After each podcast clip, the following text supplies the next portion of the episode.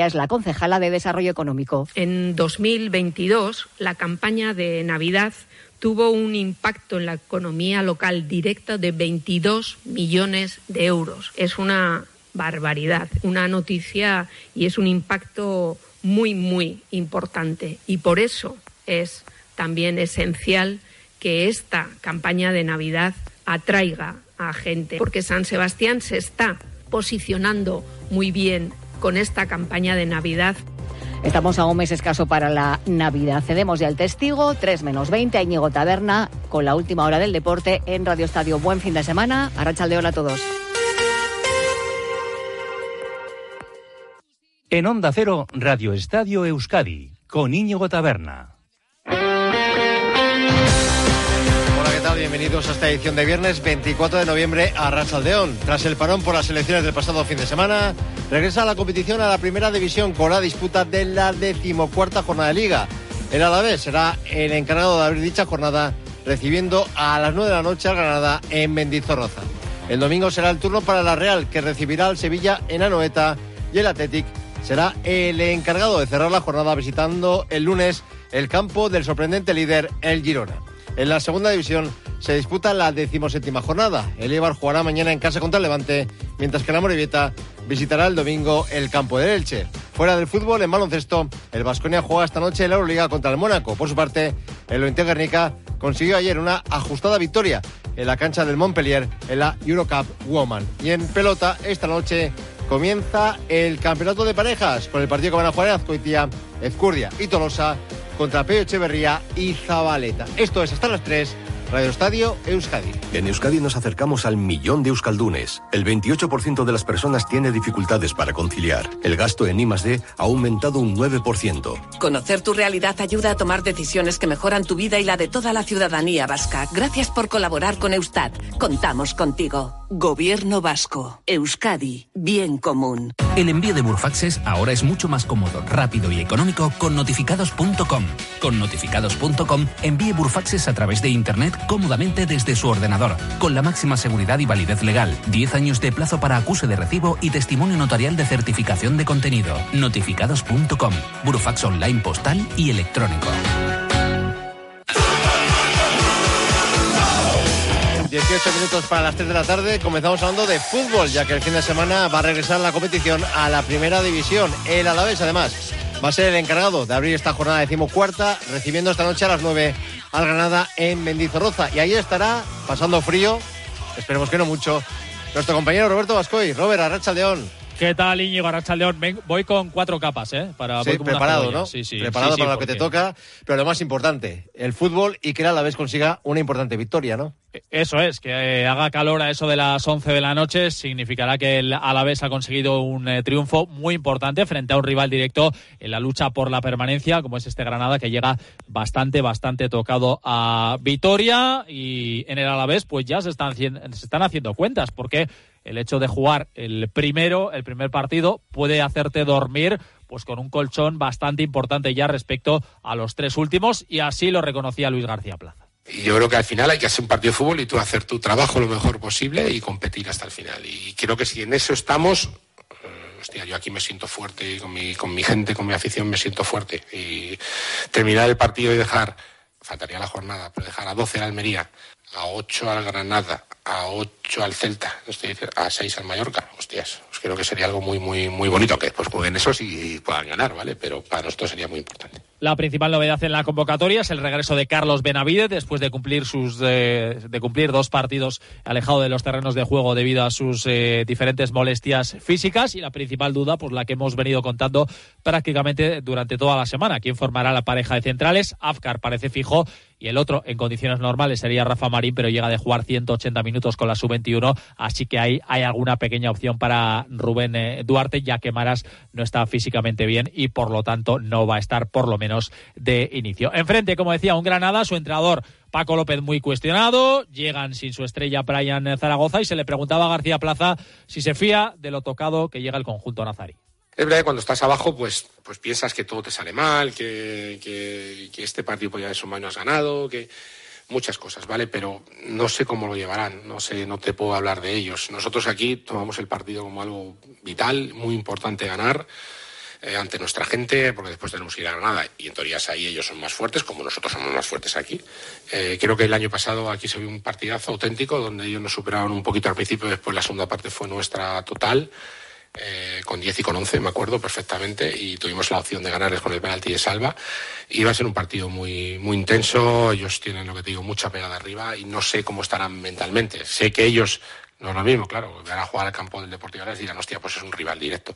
Pues igual que nosotros lo pensamos, ellos lo pensarán, ¿no? Entonces vendrán con todo y vamos a escuchar una última reflexión del técnico madrileño que me ha gustado mucho, preguntado por el hombre de moda, en el glorioso Samu Morodio. Llega de, ganar, de marcar perdón, en Montjuic ante el Barcelona, también ha marcado con la sub-21, pero ojito a lo que dice García Plaza de un futbolista tan joven y ahora mismo pues en las portadas de muchos periódicos. Bueno, el hombre del partido en Montjuic sí que fue, por la que metió y por la que falló.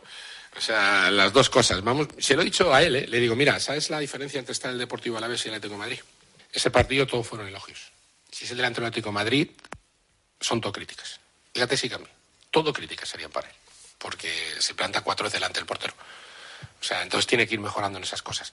Yo estoy muy contento con él. Lleva cuatro goles, tres con nosotros y uno con el Granada, no os olvidéis. O sea, que creo que es una cifra para un debutante en primera división y tan joven buenísima. Y es que Samu Morodion se formó en el Granada, aunque ha llegado al Alavés cedido por el Atlético de Madrid. Así que lo dicho, Íñigo, a las nueve en Mendizorroza, la cita por la noche los protagonistas en Radio Estadio Noche, en un partido que será, será dirigido por el castellano manchego Alberola Rojas. Luego hablamos contigo del Athletic, Robert. Ahora vamos con la Real, que jugará el domingo a las cuatro y cuarto contra el Sevilla en la Noeta. Esta mañana ha regresado al trabajo el equipo después de la jornada de descanso de ayer. Se han reincorporado los últimos internacionales, Momo Chota, que Cubo y Beñat Turrientes. Un Imanol que tendrá la baja de última hora de Carlos Fernández, que en el entrenamiento del martes sufrió una hiperextensión en la rodilla derecha que le ha provocado un edema. Es una lesión leve.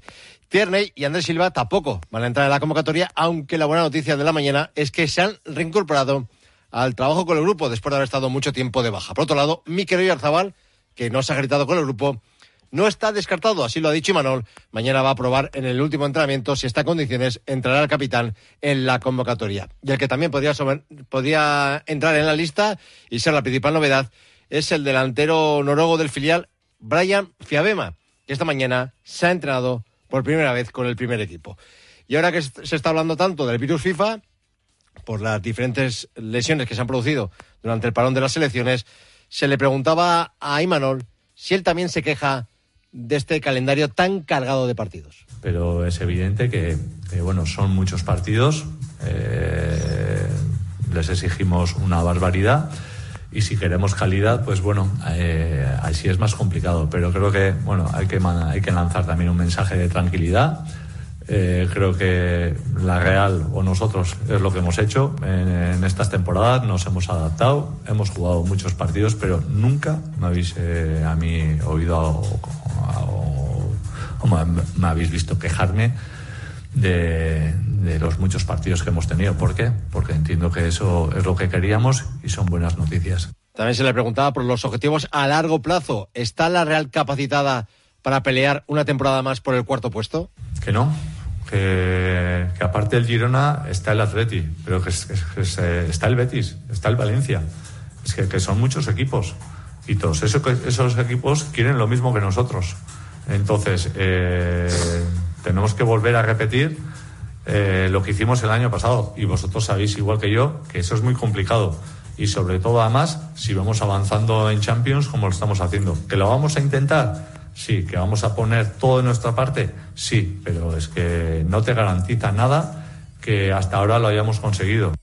Y en el Sevilla decir que la Mela y Suso serán bajas por lesión y que Gudel tampoco estará en la noveta por sanción. Sergio Ramos volverá al once y Nilan y Marcao son dudas hasta última hora. Se le ha comentado o se le ha preguntado, mejor dicho, a Imanol su opinión acerca de este nuevo Sevilla dirigido por Diego Alonso. Bueno, para que se vea un poquito la, evolución eh, con un nuevo entrenador hay que darles algo más de tiempo, ¿no? Eh, pero no obstante, bueno, se están viendo cosas diferentes, eh, pero todavía es pronto. yo creo que se lo he dicho a los jugadores, es un equipo que por suerte, eh, bueno, eh, tanto el año pasado como este año no ha comenzado muy bien la liga, pero acordaros que el año pasado ya tuvieron un buen arreón y, por poco no se meten arriba.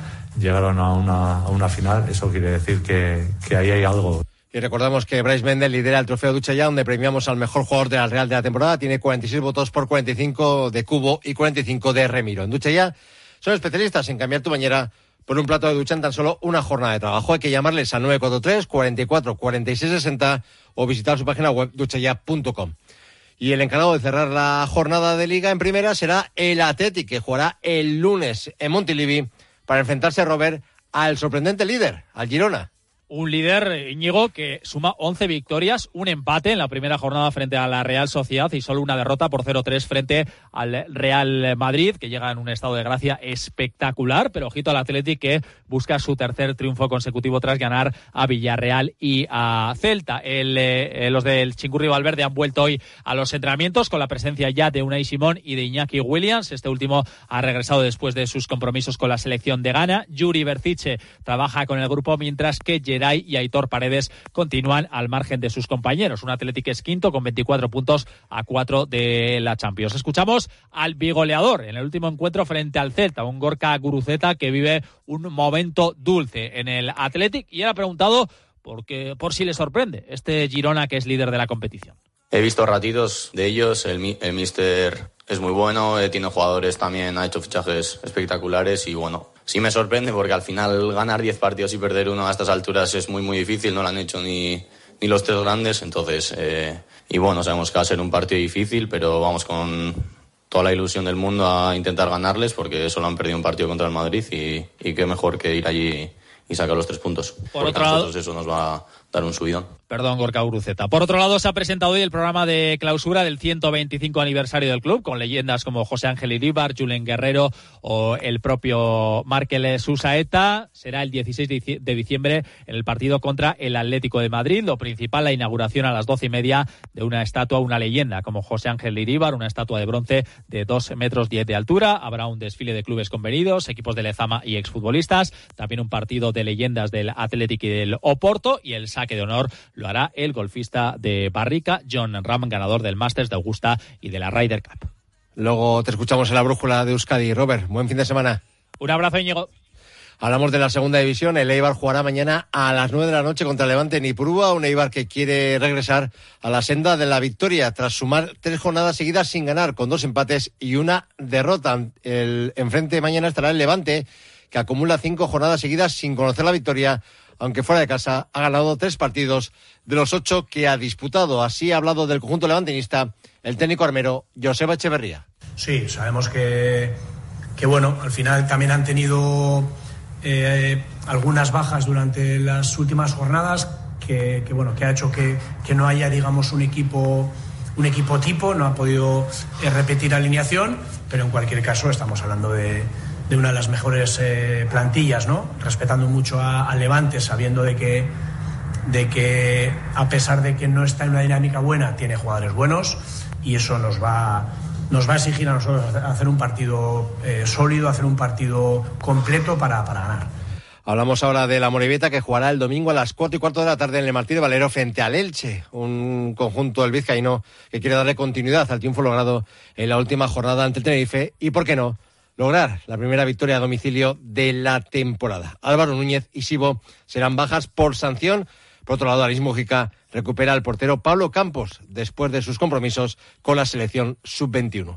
Vamos con la Liga Femenina, donde la Real juega mañana a las 12 contra el Valencia en Zubieta. Así ha hablado de este partido la entrenadora realista Natalia Arroyo. Creo que son partidos siempre con, eh, con capacidad de unas o de otras de hacer daño al espacio. También entramos de, tener balón con cierta paciencia. Insisto, es un equipo que siempre es un placer ver, eh, que cuando analizamos rival siempre ver un poco cómo plantea las cosas el Valencia siempre es una, siempre lo ha sido eh, una, una, buena referencia y la verdad que está haciendo buena temporada, pero como el resto, pues la temporada está difícil y el otro día, el último partido se dejaron puntos. Importante la, la posibilidad de ganarles, pues porque ahora mismo están por encima eh, nuestro. El Eibar visitará mañana a las 4 el campo del Levante. Jeremy Martín, el técnico de las Armeras, ha hablado así del rival de mañana. Es un equipo que, que, domina muy bien distintos registros, que no hace mucho gol, pero sí gestiona muy bien esos marcadores también, eh, con jugadoras desequilibrantes arriba, encaja también muy poquito y de nuevo otro partido grande el que,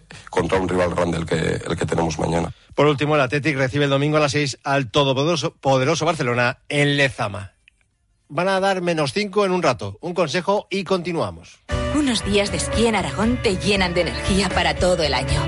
La emoción de volver a esquiar, la belleza de vivir la naturaleza, el placer de descansar entre amigos. Hay miles de razones para venir a Aragón. ¿Cuál es la tuya? Aragón, por miles de emociones. Turismo de Aragón. Gobierno de Aragón. Vamos con otros deportes. No solo de fútbol vive el hombre, hablamos de baloncesto.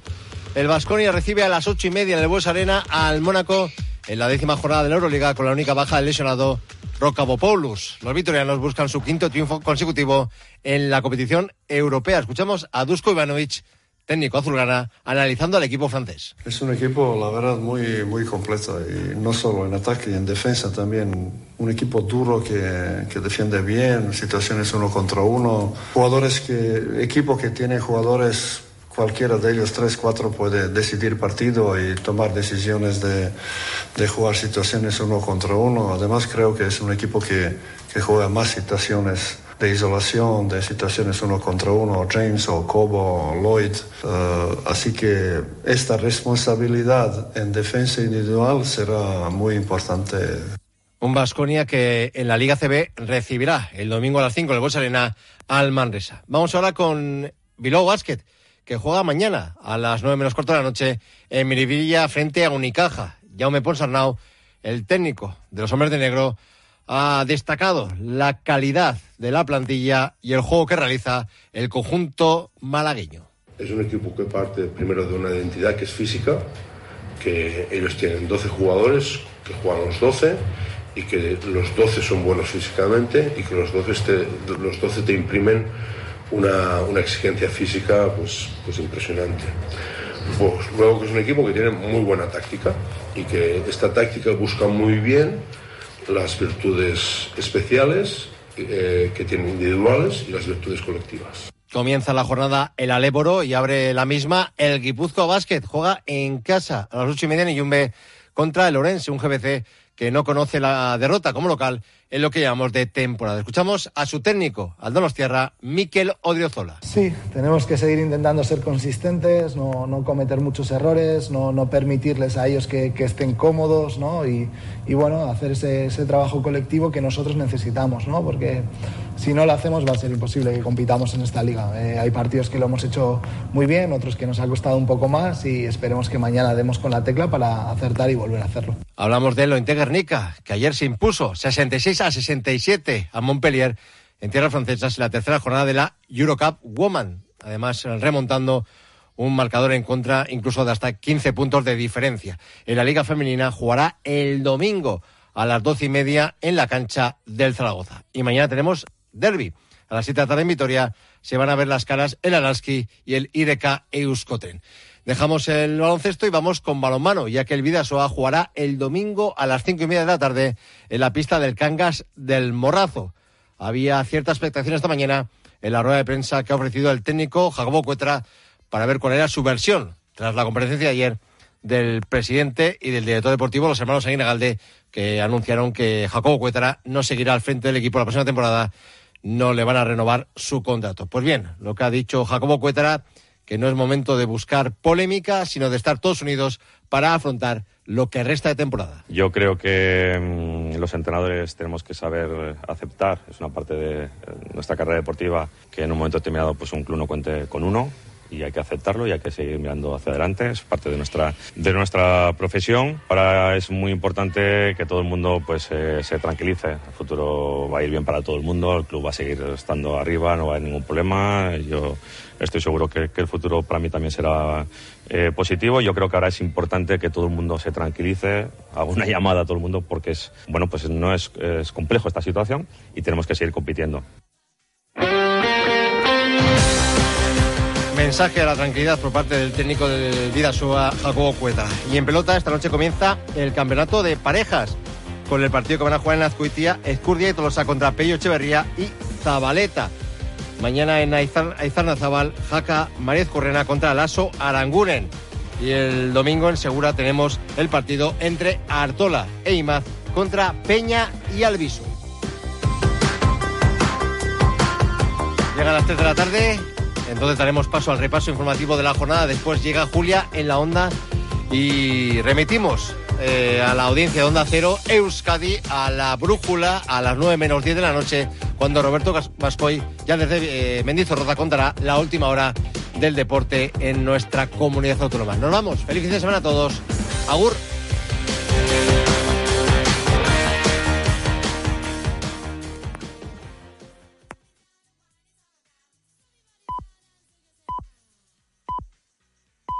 Son las 3 de la tarde y las 2 en Canarias.